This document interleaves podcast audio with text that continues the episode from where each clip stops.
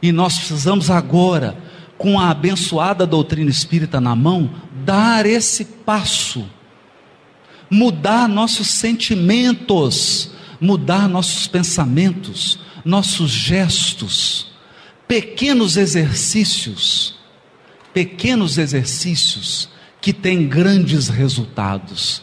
Por exemplo, nunca reclame de mais nada. Eu pus essa meta para 2015. Essa é a minha meta em 2015. Abri uma nota. Toda vez que eu reclamo, eu anoto. Eu abandonei o caderno, estou anotando agora no iPad porque não encontrei um caderno tão grosso.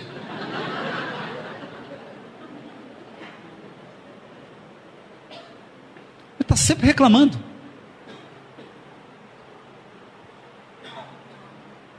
E a reclamação é um problema, porque reclamação é um hábito. Então você pode chegar para a criatura e fazer isso aqui. Você faz isso aqui, ó.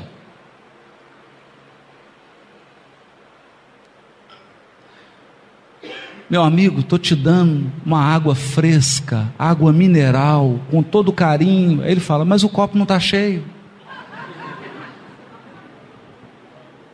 Porque a mente está viciada em procurar defeito.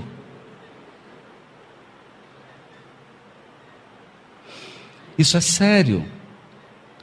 A gente fala assim num tom de brincadeira, mas é sério.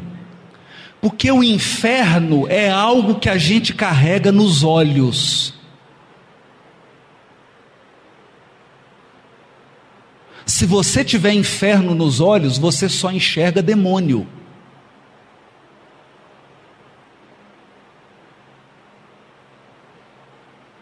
Você não consegue ver nada de bom. Acontece Acontece que o universo é dirigido por Deus. Então, o melhor está sempre acontecendo. Em tudo, em tudo há um lado positivo.